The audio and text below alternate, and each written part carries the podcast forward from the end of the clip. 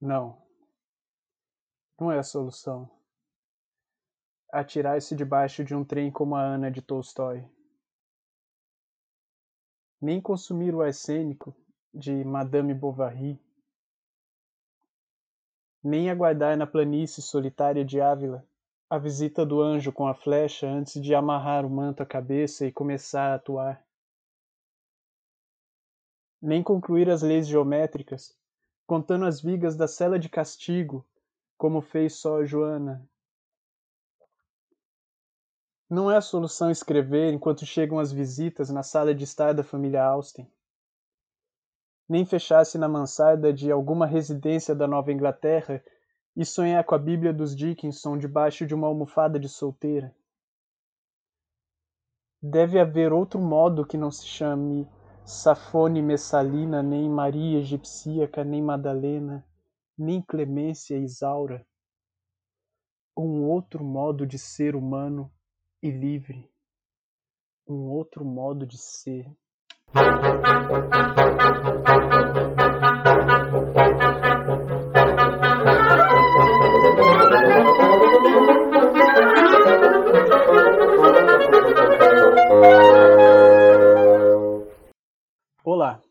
Este é apenas um podcast latino-americano, um programa de encontro social sobre o Trópico de Capricórnio para entrevistarmos a literatura, a cultura e a época ao réis do chão. Nós agradecemos a hospitalidade dos seus ouvidos. Meu nome é Daniel Costa e eu estou aqui com o Otávio Martigli para entrevistarmos Néia Castro, cantora, compositora, vocalista do grupo Samba Que Te Canto, sediado em Portugal. Néia, do que é que você sente saudade? Uh, primeiramente, boa, boa tarde, bom dia, boa noite para quem vai ouvir nas várias horas do dia. O que eu sinto saudade? Na verdade, é, essa é uma pergunta assim bem complicada no, no nesse momento para mim, pela mulher que eu sou hoje, mas eu vou responder é, que eu sinto saudade de uma coisa que eu não tive, na verdade. No Brasil, se essa pergunta for no Brasil, né? Eu sinto muita saudade de uma coisa que eu não tive, de uma coisa que eu não vivi. É, eu vou explicar o que, que eu quero dizer com isso. Ah, é, hoje eu tenho 38 anos, eu sou, sou mulher, sou negra e sou brasileira. E eu posso dizer para vocês, é, sem nenhum medo de ter que voltar atrás no que eu estou a dizer, é que eu sinto muita saudade de não ter tido um respeito brasileiro por ser mulher brasileira e negra. Eu tive uma infância muito simples, muito assim, até um pouco é, humilde, é, mas eu sempre tive muito amor na família, muito, muito ensinamento de educação. Mas eu sempre enfrentei, desde que eu me entendo por gente, sempre enfrentei muito preconceito, principalmente por causa da cor da minha pele, coisa que eu nunca tive problema fora do Brasil. E às vezes eu olho para trás assim e digo: merda, podia tanto ter sido assim no Brasil. Eu queria tanto ser a Neia forte, a Neia que dá a cara para bater, a Neia que fala: não, eu sou mulher, eu sou guerreira, eu sou preta. Eu queria ter essa, eu queria ter tido essa convicção e esse respeito no Brasil. É disso que eu sinto falta. É mais fácil ser uma brasileira negra fora do Brasil do que aqui dentro, né? É mais fácil, é mais fácil porque a gente encontra, a gente encontra preconceito sim. É, mas é, não é para já não é um preconceito escancarado, porque acaba que aqui é, fora, fora do Brasil você tem que viver como imigrante, você tem que trabalhar, você tem que pagar as suas despesas, tem que pagar seus impostos. Então eles querem que você seja uma pessoa, um cidadão comum, um cidadão que cumpra com as suas, com as suas, uh, com seus deveres, independente da cor da sua pele. Depois vai de, de, de pessoa para pessoa, de convívio para convívio. É, diferente do que eu passei no Brasil, infelizmente. É sempre é engraçado e é triste é, eu, eu, falar, eu falar sobre isso. É mesmo triste, mas é uma coisa que é muito presente. É uma coisa que está muito presente nas minhas memórias. Principalmente agora que eu escrevo muito e, e, e vem sempre muito à tona essa questão da, da, da minha luta contra o, o, o, preconceito de cor, que na verdade respeito, respeito, no fundo, no fundo, eu não, eu não sei o que é no Brasil.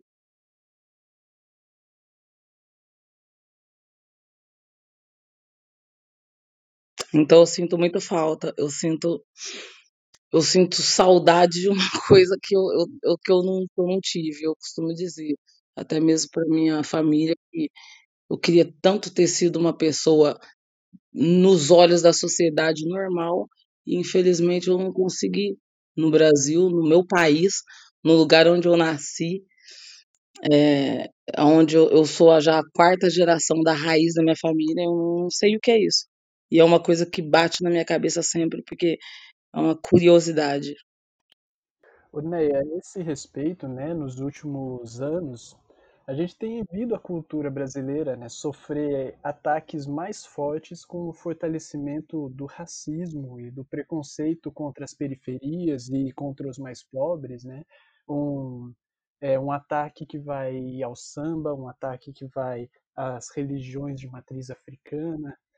E eu queria aproveitar esse seu comentário para te perguntar como é que você tem pensado sobre esse momento e que pessoas eh, inspiram você em, em resistir a, aos males que estão sendo feitos nessa época? Então, é, eu nesse momento é, eu acompanho assim bastante essa essa situação que a gente vem vivendo, né, nesse momento, porque eu acho que talvez seja do conhecimento de vocês, Portugal, por exemplo, é um, um país que recebe muitos estudantes e é um país, para já Portugal é um país de esquerda, mesmo que os próprios portugueses dizem que é uma pseudo-esquerda, mas por isso eu acredito que acaba é, sendo um, um, lugar mais fácil para essa para esse pessoal é, é, que vem do Brasil, os militantes, ativistas, então eu passei a ter um, um, convívio muito forte, até mesmo pela, pela música que eu canto e pela vertente do samba que eu defendo, eu passei a ter um contato muito grande com esse tipo de brasileiro, e às vezes a gente conversa muito sobre isso. Então, é, mesmo em Portugal, tem muitas pessoas que, que me ajudam, né? Que me ajudam a, a, a, a nessas, nessas reflexões. E assim, sinceramente, eu eu não consigo, eu não consigo é, ter uma, uma resposta exata do que eu penso sobre tudo isso, porque muita coisa passa pela minha cabeça. Porque, como eu disse, eu sou exatamente aquele cidadão que não só hoje, se eu chegasse no Brasil hoje, mas no passado eu sempre fui atacada e, e eu nunca tive voz. Então eu acredito que independente de qualquer coisa, independente de qualquer coisa, independente de tudo que está acontecendo, o pessoal tá aos poucos, não sei, hum, o pessoal tá mesmo ali, eles estão resistindo mais, né? Antigamente a gente abaixava a cabeça, hoje não. Uhum. E voltando um pouco para a gente começar é, com a sua história com a música, como é que foi? A gente viu que você começou na igreja, que tem músicos na família. Como é que você co começou a conhecer música e praticar música? Sim, então, o, o meu primeiro contato com a música foi na igreja, né? É, minha família ah. toda é evangélica e e o primeiro contato com a música foi na igreja, mas aí quando eu tinha mais ou menos uns nove anos, eu frequentava uma, uma, uma casa de pessoas que não eram da igreja, que graças a Deus ouviam muita música boa. E na época, é, eu e a, a minha amiga da mesma idade, a gente esperava o irmão dela sair de casa para ouvir o, o, os discos dele, né? E, e a partir daí a gente começava, a gente ouvia e tentava reproduzir, né, cantar, né, o que a gente ouvia, o que a gente gostava. E, na verdade, tudo muito escondido da minha família, porque minha família era tudo igreja, tudo igreja, como, né, eh, como todas as igrejas evangélicas, eles querem ficar ali, tudo que é fora da igreja não pode, é pecado, enfim. E, e aí o meu primeiro contato com a música foi então, foi isso a igreja, mas o primeiro contato com a música, é, é, como dizem, né, a música do mundo, foi mesmo a partir dos meus nove anos. Eu aprendi, eu descobri que eu queria cantar, queria cantar. E aí a gente, e essa menina que eu convivia com ela, ela já já começava a se preparar para para ser cantora, tinha o apoio da família, e eu estava ali sempre no embalo, sempre observando como é que funcionava.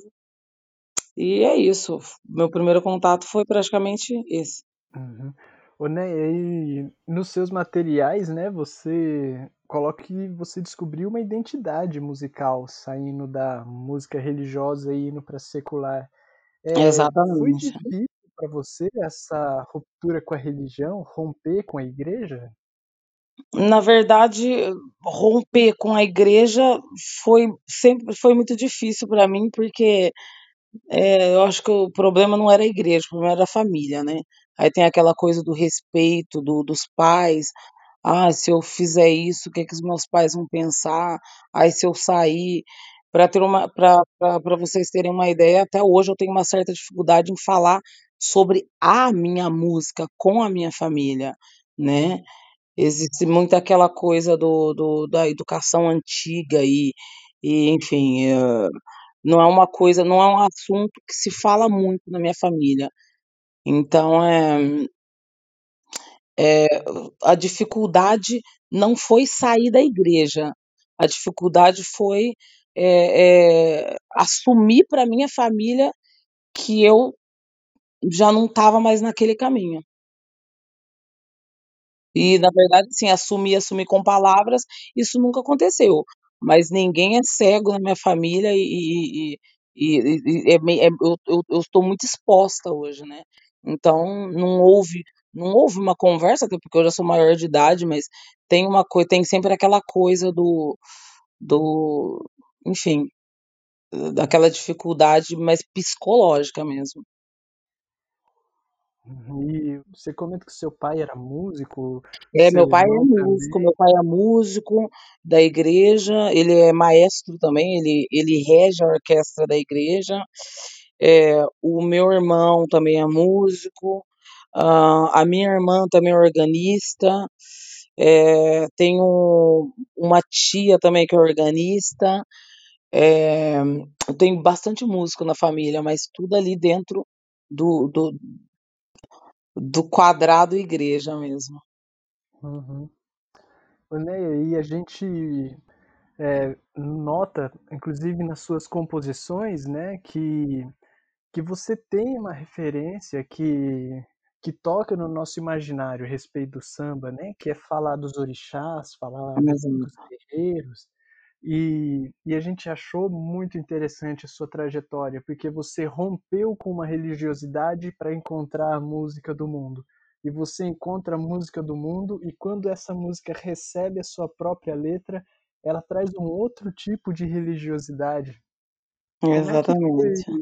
encontrar isso no meio do seu caminho? É muito interessante isso, porque, eh eu tenho uma coisa que eu eu eu queria muito falar sobre isso hoje, que é uma coisa que pra já isso me traz muita alegria. Eh, no começo da nossa conversa, eu eu trouxe muito essa questão racial, essa dificuldade, né, de ser uma mulher negra. E por incrível que pareça, eu me assumi como mulher negra depois que eu migrei para o samba, porque eu não cantava samba antigamente, né, eu cantava MPB, eu cantava bossa nova, mas o samba mesmo era só curtição. Eu ia para o samba, eu gostava do samba, eu dançava, e enfim, era aquela coisa do ir para o samba e não cantar o samba. E e a religios a religiosidade ela entra a partir do momento que que eu começo a escolher exatamente, eu começo a sentir exatamente o que me alegra cantar. E então, uma vez eu, eu participei de um de um sarau musical, na verdade, que em Portugal tem muito sarau, mas é, eu tive o prazer de conhecer é, um casal é, que era o Alex, que é o Alex e o Fernando. Esse casal eles tinham um espaço é, luz brasileiro cultural, né?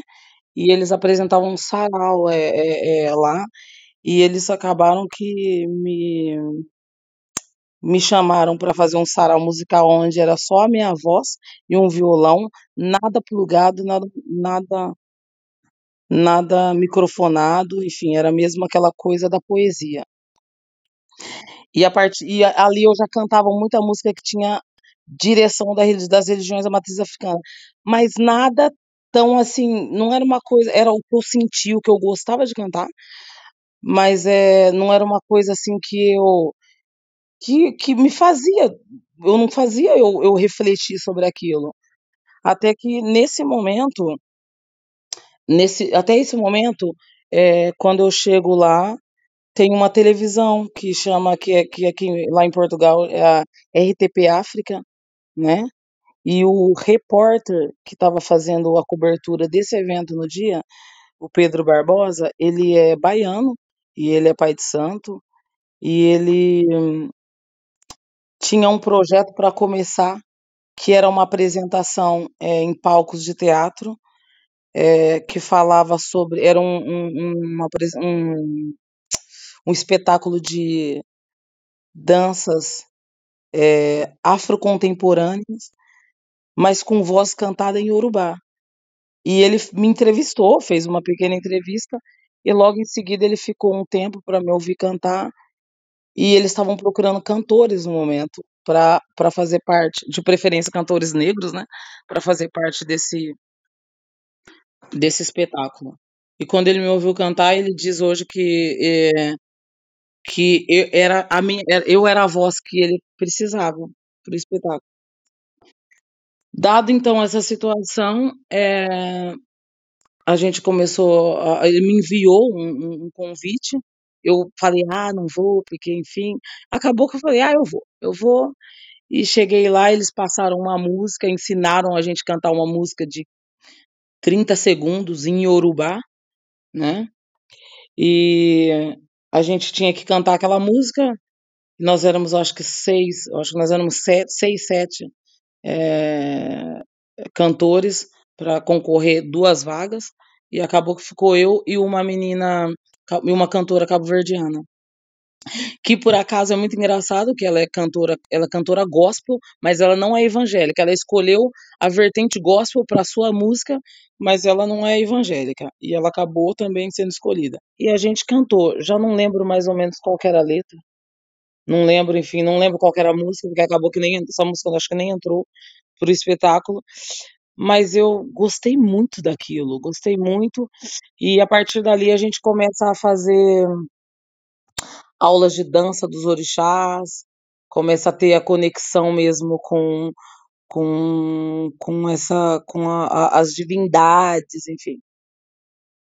E eu acho e a partir dali eu também comecei a fazer dança dos orixás para poder estar tá mais é, por dentro do que do que a gente apresentar, porque quando você interpreta é, é, é, o, o, mais importante é você saber o que, que você está passando. Porque você tem que sentir aquilo para você passar, né? Para o público. E aí, o que, que acontece? Eu comecei a fazer aulas eh, de dança dos orixás e teve um. E, e, era engraçado que essas aulas, elas. Meia hora antes da, da dança começar, a gente estudava sobre o orixá que a gente ia dançar naquele dia. E Teve um dia que eu fiquei muito emocionada, porque teve no final da, da aula teve uma roda de conversa e eu senti uma coisa que eu nunca tinha sentido antes. É, isso quer dizer, eu não sou iniciada na, na, na, nas religiões de matriz africana, mas eu tenho uma simpatia, um respeito muito grande, né?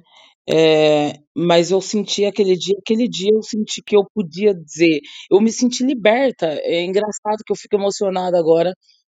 Eu, eu no dia, é, eu espero que o Pedro Barbosa ele ouça esse podcast, porque no dia eu, eu me senti muito emocionada e eu disse para ele que era a primeira vez que eu falava com alegria que eu era negra na minha vida inteira. Isso fazem, isso faz só quatro anos. Então, é, é, eu me senti ali tão forte, tão poderosa em dizer eu sou mulher, eu sou negra, eu sou brasileira, eu sou a Neia, né? Que eu tinha uma dificuldade muito grande. Eu estava ainda, eu, eu vivia, passei a minha vida inteira em função daquela, daquela coisa da, da, da, da da, da, colonização branca na minha cabeça, não, você tem que ser assim, você tem que andar assim, senão você não vai ser aceita. E a partir do momento que eu, que eu, eu passei por aquela, por aquela, por aquela a, a oportunidade, né, de estar ali e sentir aquilo, a partir dali eu comecei a me interessar mais.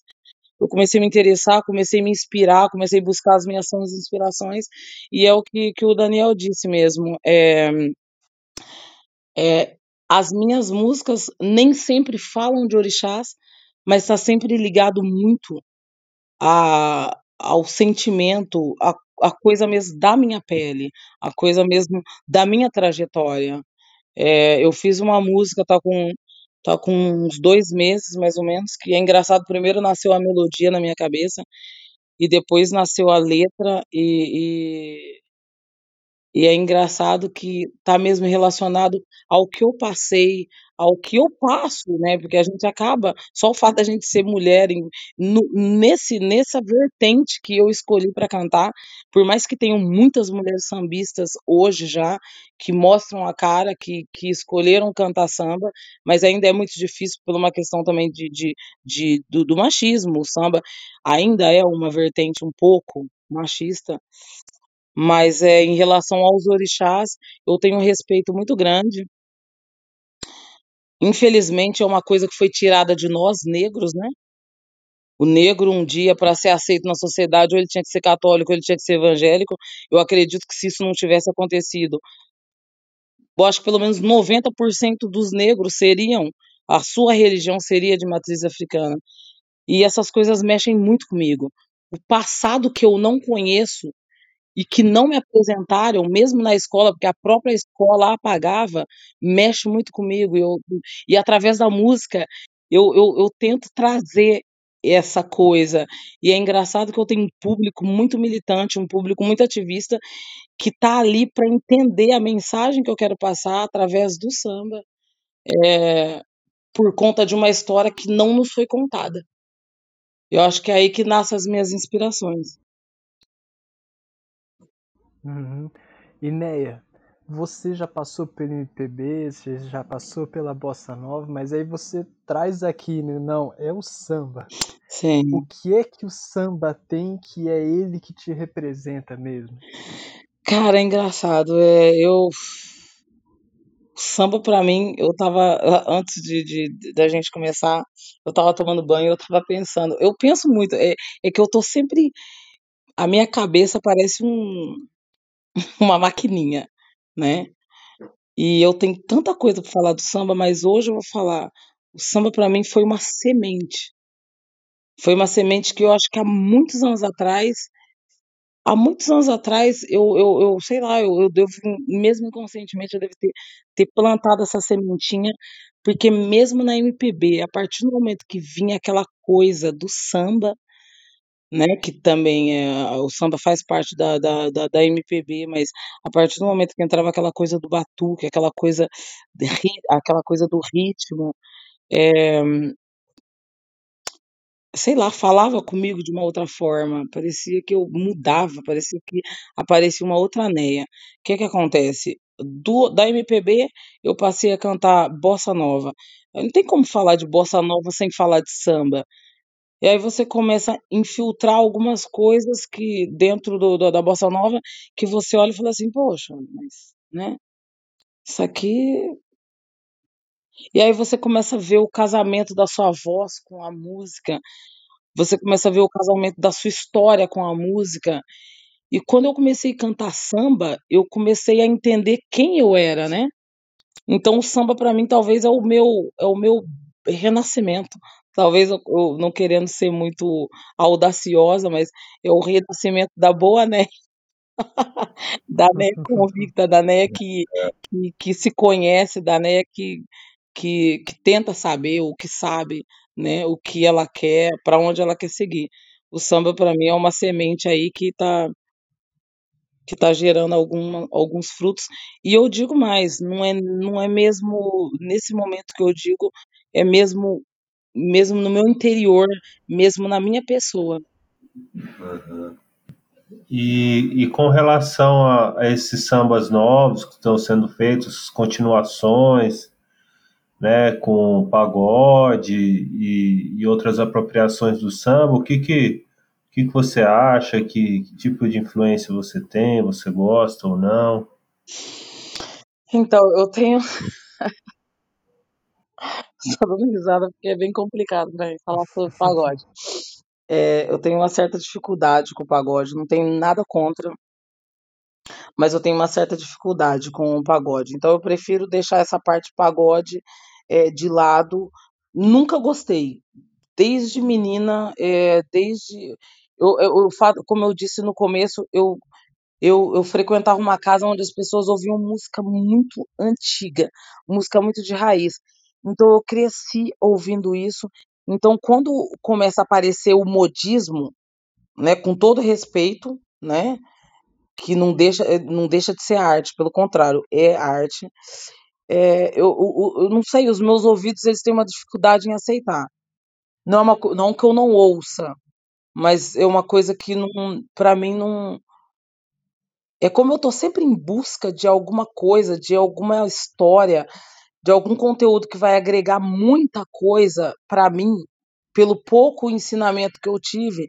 Então, para mim, eu tenho uma, uma, dificuldade em falar sobre pagode, que é uma coisa mais da moda, uma coisa que conta mais é, sobre é, é, essa coisa mais clichê, ah, um, enfim, esses assuntos mais relacionados ao, ao modismo. Mas a, a minha influência mesmo é, é o, o samba de raiz, e o que me prende ao samba de raiz é, é, é, mesmo aquela coisa da história, do que, por onde o samba começou, o que ele passou e como é que ele resiste, né, até hoje. É, esses dias eu estava vendo um, uma entrevista, é, agora, agora eu, tô, eu me esqueci do nome da, da, da senhora, mas uma, ela falava sobre o samba de recôncavo baiano. Por acaso, uma vez eu fui convidada em Lisboa para participar de um festival onde eles exigiram que fosse é, recôncavo baiano, que, na minha opinião, é onde nasce né, o samba, e que é uma, uma vertente que luta muito para resistir, porque é uma coisa que por conta dessa onda, dessa nova onda, dessa nova geração, tá ficando para trás. Tem gente que nem tem gente que está no mundo do samba e nem sabe o que é o, o, o samba de recôncavo, o samba de, de terreiro, né? Uhum. E eu fico muito emocionada quando eu vejo essas coisas, porque eu falo, gente, é, é muito bonito, é muito bonito. Eu acho que todo mundo tinha que passar por ali. Acho que todo mundo tinha que passar por ali. E depois, depois do samba de recôncavo vem essa coisa mesmo dos grandes nomes que passaram por muita coisa, que tiveram que, que se esconder, que tiveram que, que passar por muita coisa para hoje nem vivos são mais, mas que os nomes deles são no mundo do samba são exaltados, né? E essa, isso, essa coisa da história me emociona muito, essa coisa do, do que traz antigamente, do que vem desde lá me, me emociona muito. Então é uma coisa que me prende, que eu estou sempre ali, até mesmo as minhas composições e a, a, as exigências que eu tenho quando, quando eu componho não tem a melodia, tá sempre ligado ao samba de terreiro, a, a essa coisa, essa pegada preta, samba preto mesmo. É, legal. Ô, Neia, e você fala desses clássicos do samba, dessa tradição, tudo, né? E ele tem o samba tem clássicos muito fortes, né? Que eles continuam muito vivos, muito celebrados, muito presentes. Como é que você vê o, os novos compositores do samba você mesma tentando se encontrar entre a força desse passado e a vontade de dar uma contribuição nova? Então, eu vejo, é, é, não é fácil, é um caminho, é um caminho difícil, é uma concorrência com, uh, por exemplo, é muito difícil você, por exemplo, eu tenho 38 anos e às vezes eu me encontro com músicos e quando eu apresento o que eu quero trabalhar, eles olham para mim e falam: "Quantos anos você tem?". Então, assim, é, é, é, é muito mais difícil do que você imagina. E é muito mais difícil você encontrar um sucesso para quem procura essa coisa da, da, da exaltação do, do seu próprio nome quando você tá ali nessa coisa da, da, da, da preservação de, dessa raiz é muito mais difícil. Não é um caminho muito, não é um caminho impossível, mas não é um caminho fácil também. Porque vocês sabem, vocês estão aí no Brasil, vocês sabem que é muito mais fácil fazer sucesso com uma coisa que eu nem sei como como como classificar, né? É mais uma coisa mais espontânea do que você contar, porque tá, no, no, infelizmente nesse momento não tem muita gente interessado em conteúdo, né? Então, é, nesse momento, eu encontro uma certa dificuldade, porque é como eu mesmo disse, os próprios músicos que trabalham comigo às vezes perguntam, mas quantos anos você tem? Da onde você tira isso? Onde você vai buscar isso, né? Então a gente tem que, é, é, você tem que segurar ali a peteca e porque vai muito além, vai muito além. Quando se fala de, de, de música, às vezes em reuniões que eu tinha, que eu tenho, que eu tive com a, com a banda, eu, eu às vezes falava, mas o que é a música para você? Porque, ah, mas o pessoal não quer ouvir isso. Mas você pode ensinar eles a você pode acostumar o ouvido deles a, a, a, ouvir isso e fazer com que eles gostem. Então, é, é um, é um, para mim, é um caminho muito bonito, mas seguido de muita luta. Mas sempre tem aquelas pessoas que estão esperando ouvir o que, o que você está ali apresentando. Onéia, o que, que você acha que o público está acostumado a ouvir? E o que, que você acha que a música brasileira atual tem a necessidade de falar? Bom, é assim, o público depende, né? Depende. É, como eu disse, graças a Deus, eu tenho, acho que, pelo menos 60% do meu público estão habituado ou querem ouvir, eh, no caso do samba, querem ouvir o samba de raiz. Depois tem aquela outra parte mais jovem que está ali, não está muito interessado em, em, em saber é, a origem, ou talvez não seja nem interesse, eu acho que talvez ninguém nunca fez com que despertasse, ou ele próprio não, não, não tá ali disponível para aquele momento, que já quer uma coisa mais atual, que quer uma, uma coisa mais moda, mais moderna, se eu posso dizer, se eu posso chamar de moderna, enfim. Mas eu acho que nesse momento, eu não estou no Brasil, mas eu, se eu tivesse no Brasil, eu ia, eu ia insistir em passar mensagens que talvez. Porque assim, eu tento passar mensagem através da música, e eu acho que a arte é isso, né? Eu acho que a arte também é essa coisa de você tentar, de alguma forma, é, mostrar alguma coisa que, se a pessoa não vai ler, se a pessoa não vai buscar, ela, ela pode pelo menos entender através da música ou através de um, de um vídeo, como está muito na moda essa coisa agora de, de vídeos e vídeos e vídeos no, no YouTube. Eu acho que se eu, se eu tivesse no Brasil nesse momento, eu ia tentar, eu ia, eu ia tentar mostrar o meu trabalho para uma forma, principalmente para o povo negro, né? Porque, infelizmente, é, tem muito povo negro ainda que precisa é, dessa, de, desse empurrãozinho, desse toque. Olha, a gente pode ser a gente, né? E eu acho que talvez usar a música para passar mensagens, para para alertar as pessoas, abrir os olhos das pessoas ou despertar interesse nas pessoas. Olha só que interessante, meu. Nossa, onde ela foi buscar isso, né? Eu acho que eu acho que seria mesmo seria mesmo nesse nesse mesmo nesse núcleo mesmo que eu, eu se eu tivesse no Brasil eu usaria mesmo isso, a música para isso.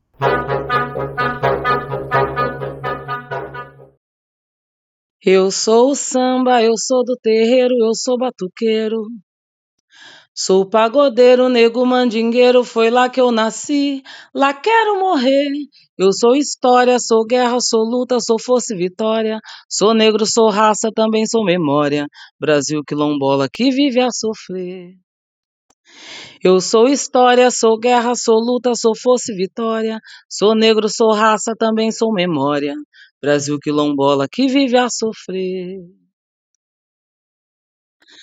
Um dia já fui rejeitado e até fui culpado, apenas por dar alegria a um povo infeliz. E ainda hoje, com tanta insistência, eu sou resistência e trago no peito a cadência da minha raiz.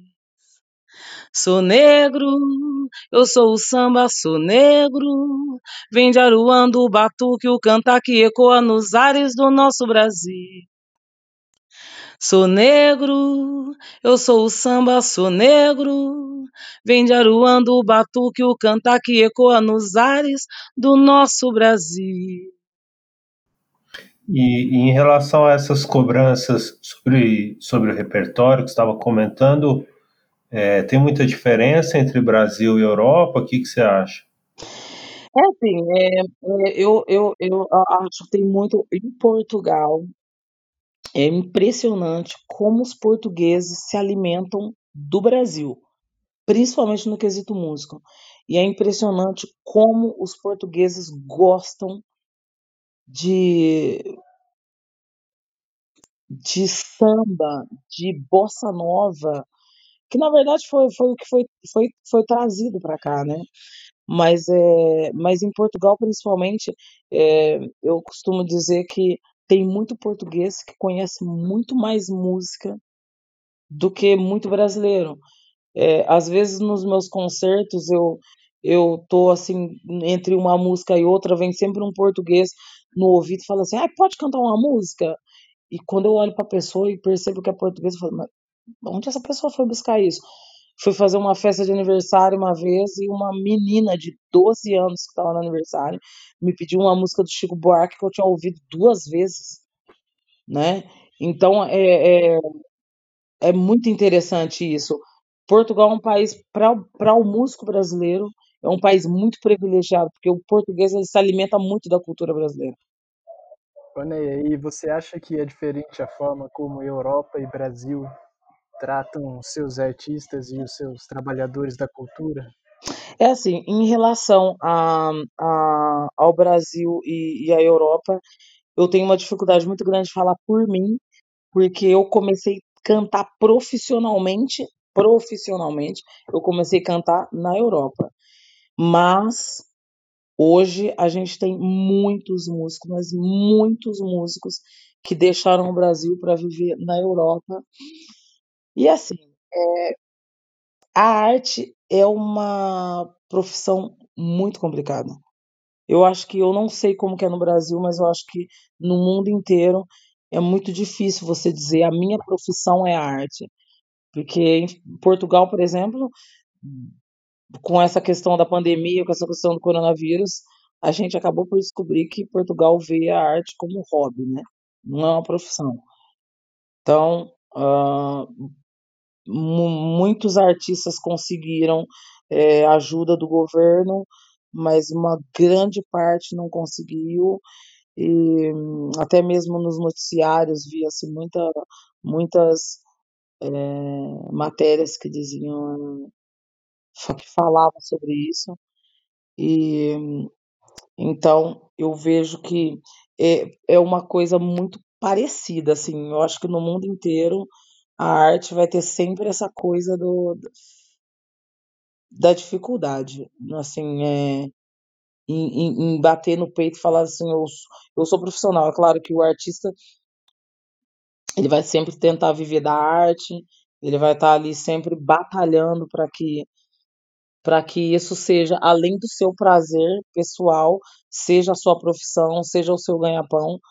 Mas infelizmente comparar Brasil e Europa eu não consigo, eu não consigo fazer essa comparação, infelizmente eu não consigo. Como musicista eu não consigo fazer essa comparação no momento, mas em relação aos a, a alguns colegas que já passaram pela banda, eu tenho a impressão de que eles estão melhor fora do Brasil. Uhum. Né, e a respeito disso, você tem falado de vários momentos né, em que você cresceu e se investiu de uma força própria que você descobriu em si mesma e, e você reafirmou várias identidades importantes né, para você. E eu queria perguntar sobre isso que você fala de bater no peito e conseguir se dizer que é artista. Como é que foi para você se autorizar a receber esse nome, artista? Isso foi uma trajetória, assim, é... foi uma trajetória na minha vida que tem muita coisa para dizer sobre isso mas é, eu mesmo, mesmo quando comecei profissionalmente, eu ainda tinha uma certa dificuldade, mas isso vem de histórias do passado, relacionamentos com a família, mas é, eu acho que a partir do momento que eu começo a ser reconhecida é, como, como cantora, que as pessoas começam a ver o valor é, que eu começo a ser convidada a participar de programas de televisão, que eu começo a compor, é, porque foi uma coisa que demorou muito para eu, eu. Eu sempre tinha muitas ideias na minha cabeça, mas eu falava: não, não, não, não sou capaz, não. Eu ouvia, porque tem uns nomes do, do, do samba, principalmente, que eu ouço a, a, as composições e eu falo: meu Deus, que isso, essa pessoa, como é que pode? Da onde é, é muito rico isso? Como é que eu não tô ali, eu não tô no, como é que eu posso me, me como é que eu posso me sujeitar a pegar uma caneta e um papel para escrever? E ao mesmo tempo, músicos que, que me admiram, que falam, não, né, você pode, você é capaz, vai lá. Eu acho que a partir desse momento eu falo, né, chegou a hora de você entender que você é artista. Chegou a hora de você encarar isso e a partir daí eu começo a acreditar literalmente no que eu sou, né? Hoje eu sou, hoje eu sou a Neia, hoje eu sou a mulher, hoje eu sou a Neia, mulher negra brasileira que vive na Europa e que é cantora e compositora. E, e com a pandemia, como, como é que tá essa questão das lives e para conseguir dinheiro? Então, essa questão da live para conseguir dinheiro aqui na Europa, essa questão foi mesmo uma questão assim, na minha opinião, um pouco decepcionante, né? Porque é, é, não teve muita força assim essa questão da live. Nós fizemos lives, houve algumas lives, é, houve algumas não, até muitas lives que, que foram para arrecadar fundos, mas a, eu acho que 90%, 90% delas eram para artistas portugueses e, e as poucas que eu conheci é, que eram brasileiras não alcançou muito sucesso, não alcançou muito sucesso. No Brasil, eu vi que funcionou muito bem, né? Eu acompanhei algumas lives, até apoiei muitos artistas eu apoiei ainda mais artistas não conhecidos. Eu, eu acho que eu não cheguei a assistir uma live de, de artista muito conhecido, que faz muito sucesso no Brasil. Mas eu estava ali todos os dias, como eu também estava em casa, eu estava ali todos os dias dando apoio, principalmente para aqueles artistas que ou, ouvem as suas músicas, mas nem sabem que, que, que eles existem, né? Então eu, eu, mas aqui, aqui na Europa eu achei um pouco meio, meio complicado, não, não, não vi muito funcionamento. Para o artista brasileiro, não. E quando você estava contando essa trajetória do, do samba, em algum momento você falou uma frase que, que me pegou, assim, você falou, tem essa vertente do samba que eu defendo. É, fala pra gente como é que você entende qual é a sua dentro do samba e o que que você defende e contra o que você está defendendo essa vertente, hein? Então, é, eu acho que aí nessa, nessa, nesse percurso aí da minha fala já tem, mesmo que não, não sendo nesse momento, já tem algumas respostas, mas enfim, eu defendo o samba de raiz porque, como eu disse, eu, através do samba, eu tô conhecendo uma história que nem o meu pai sabe me contar, né? Como que eu conheço isso? Por exemplo, eu, um artista que eu gosto muito, é, um compositor que eu gosto muito, vai lá, eu vou, Wilson Moreira, Candei, essas coisas, eu, eu ouço muito, aí eu falo, pô, por que não, né? Ver quem é essa pessoa, o que, que ele passou, como é que era a vida dessa pessoa? Ou então, como é que esse cara, meu, esse cara não tem nem estudo, como é que ele sabia tocar violão, né? E aí eu começo a ver, começo a procurar, nem sempre eu encontro tudo, mas começo a procurar, e aí vai voltando no passado, vai voltando no, nos anos e o que, o que acontecia naquela época. Então, é, e como eu disse, essas coisas, elas me emocionam muito, porque eu, como eu disse no começo, eu sinto saudade de uma coisa que eu não vivi, de uma coisa que eu não sei, de uma coisa que, que não me contaram. E, e o, o samba de raiz, ele traz essa coisa para mim. Ele traz essa. Às vezes eu viajo de uma forma tão. tão. É, é, como diz, é, é, viva, tão presente, que parece que eu tô ali. Quando até mesmo nas minhas composições, quando eu estou compondo, eu consigo imaginar as mulheres lavando roupa no rio, ou então aquela coisa dos homens trabalhando, trazendo. Tem um artista que eu gosto muito de ouvir, que é um o Geraldo Filme, que ele canta muito a coisa do samba de, de, de raiz, aquela coisa mesmo do. Até mesmo no, no, no, na pegada do samba dele, tem ainda, Vitor, é, como diz, a viola.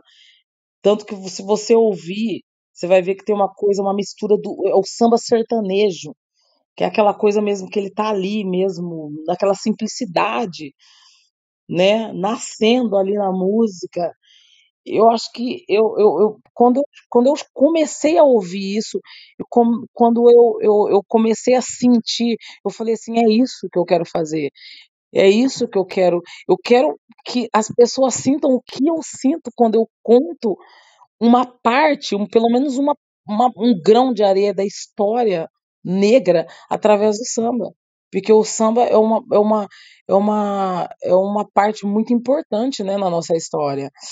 E, e que bom que eu posso passar essa mensagem, né? E que bom que tem pessoas que estão interessadas a ouvir.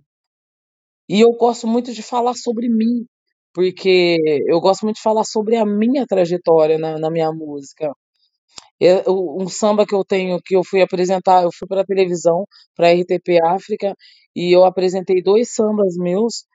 Infelizmente, um eu não consegui ainda a gravação para postar, mas o samba que o Terreiro de Menina, ele conta muito a minha trajetória em relação à minha aceitação como mulher negra, porque o fato de você ter a pele preta não quer dizer que você tá ali convicto de que você é uma pessoa preta, uma pessoa negra.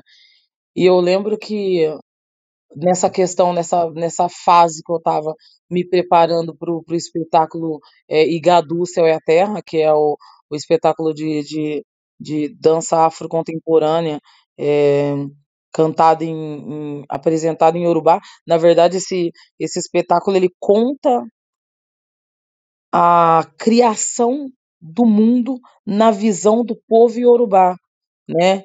Então, a partir dali, você começa a ter muito contato mesmo com a cultura negra, né, desde a África até até o Brasil.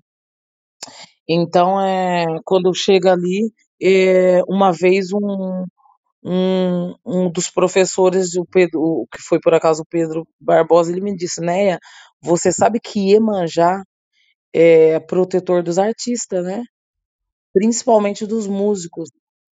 E ele falou aquilo, eu fiquei muito, assim, curiosa. E aí eu falei: "Ah, quero saber mais". E ele começou a me explicar sobre aquilo. E depois que terminou a aula, eu saí e tinha uma tem uma rua na que era caminho da minha casa, que chama Calçada do Combro.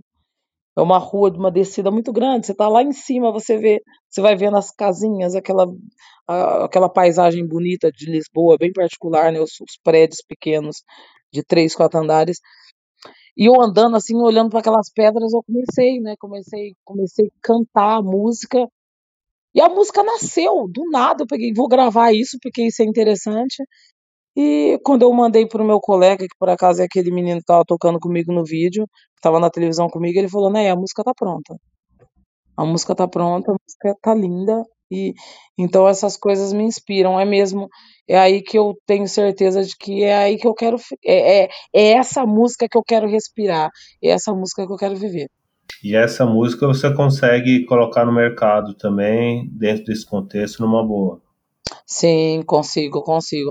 Eu tô agora na criação, na verdade, eu tô escolhendo o que, que eu quero levar para o meu álbum, né? Que a gente vai gravar. E é o que eu quero levar para o mercado. Na verdade, o mercado que eu quero explorar não é um mercado um mercado comum. Na verdade, o mercado que eu quero explorar é um mercado mais dos festivais, né? Existem muito festival de música do mundo na Europa e eu quero fazer esses palcos, eu quero apresentar como tem Brasil no mundo inteiro, como tem Brasil no mundo inteiro, né? Então, é, uhum. eu quero explorar esse meu trabalho nos palcos dos festivais de, de, de música do mundo. É, por incrível que pareça, aqui na Europa, principalmente na parte francesa, que seja na Suíça, que seja na Alemanha, que seja na, na, na, na França, que seja na, na, na, na Itália, tem muito festival de música brasileira. Tem um festival que eu participei há uns três anos, não mais, acho que quatro anos atrás, que acontece numa cidade do interior do, da Alemanha, que é um festival de samba. E esse festival ele só perde pro carnaval do Rio e de São Paulo. É o terceiro maior festival de samba do mundo. Mas só mesmo quem está no mundo do samba é que acaba sabendo. São mais de 80 escolas de samba europeias que se apresentam nesse festival, um festival de quatro dias, no final de, do mês, no meio do mês de julho. E são festivais como esse, por exemplo, que eu pretendo participar a partir do momento que eu tiver o meu álbum pronto, meu álbum registrado. É, Para emendar um pouco nessas questões que você falou sobre preconceito contra negro e contra mulheres, queria que você falasse um pouco sobre censura, né, que é um assunto que acaba se relacionando um pouco e, e que está mostrando sinais de voltar, pelo menos aqui no Brasil, né? Então, queria ver o que, que você está vendo daí, através de notícias, amigos, e, e, o que, e o que acontece aí na Europa também, né? Então, aqui na Europa, é...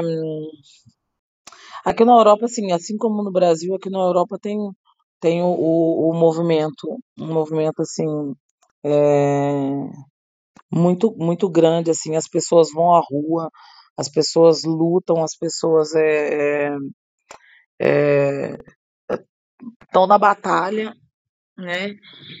Em relação à censura, é, eu tenho um pouco de dificuldade de falar sobre isso, porque eu sou uma pessoa, assim, uma pessoa assim, eu costumo dizer, eu sou muito pequena em relação ao, à grandiosidade que tem lá fora, que seja aqui no meu mundo ou que seja aí no Brasil, mas é, eu, em relação à censura, eu, eu, eu não consigo encontrar a melhor palavra para dizer, porque eu acho que para já uma coisa é uma coisa que eu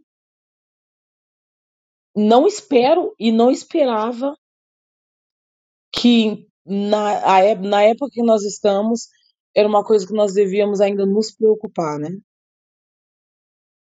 Infelizmente, uhum. infelizmente é uma coisa que eu não consigo nesse momento eu não consigo dizer com palavras é, é, é um pouco repugnante assim pensar que que a gente pode passar por isso. Eu achava que isso ia ficar mesmo um quesito história. E é muito difícil falar sobre isso, principalmente porque existem as classes que vão ser mais prejudicadas, né? E eu, como artista hoje, é, eu sei que pode ser uma coisa que, que, que vai ser uma coisa que pode, pode é, como, como que eu posso dizer? Pode chocar, pode prejudicar, pode tentar, tentar é mesmo uma coisa que, que vai ser muito prejudicial para a gente, como foi no passado, né? E artistas como hum. eu, ainda principalmente, que tô.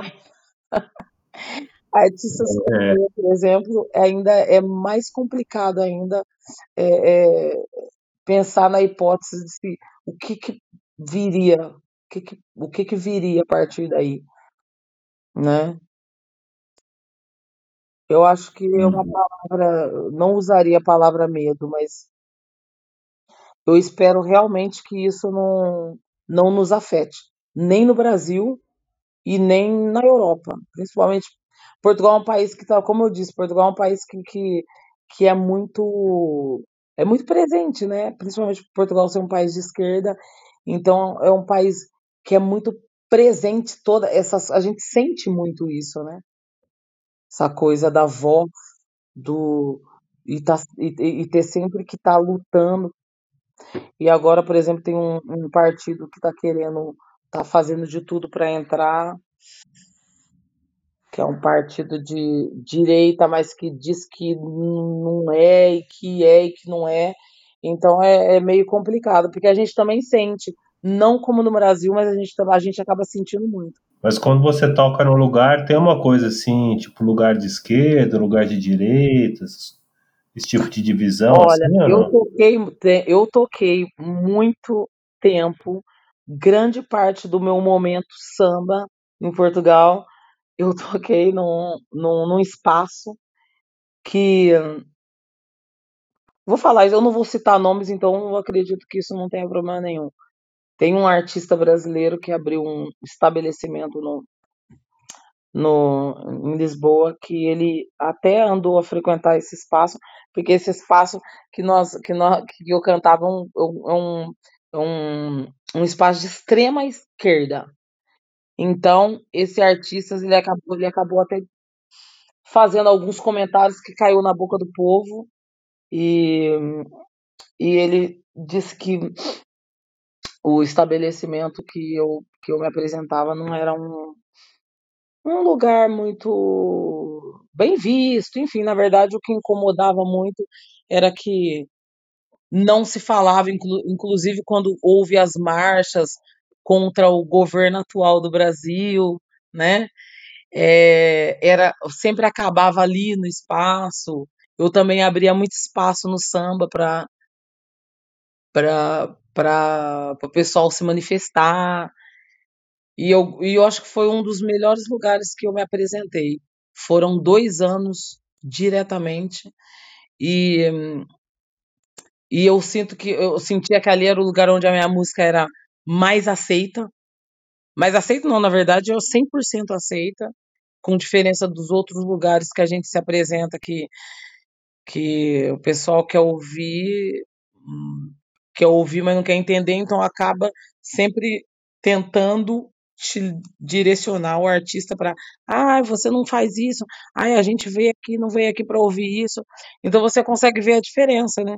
Consegue ver a diferença. Mas Uhum. sim, tem muito, tem muito, tem muito isso aqui.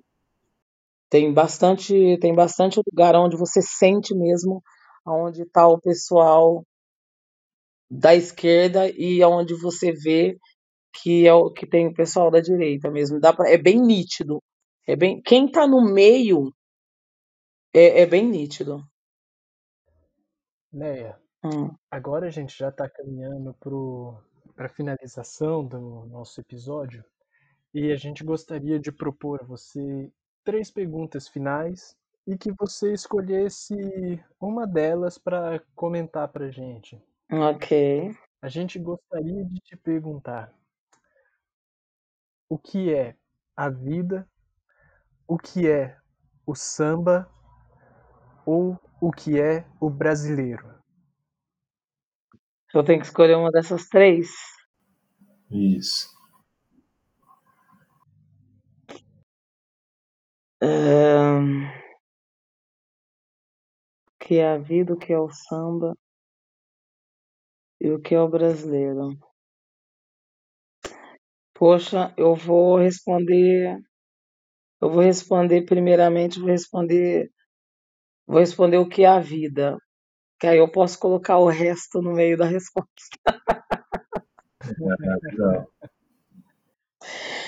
Então, a vida para mim, na, na minha na minha concepção é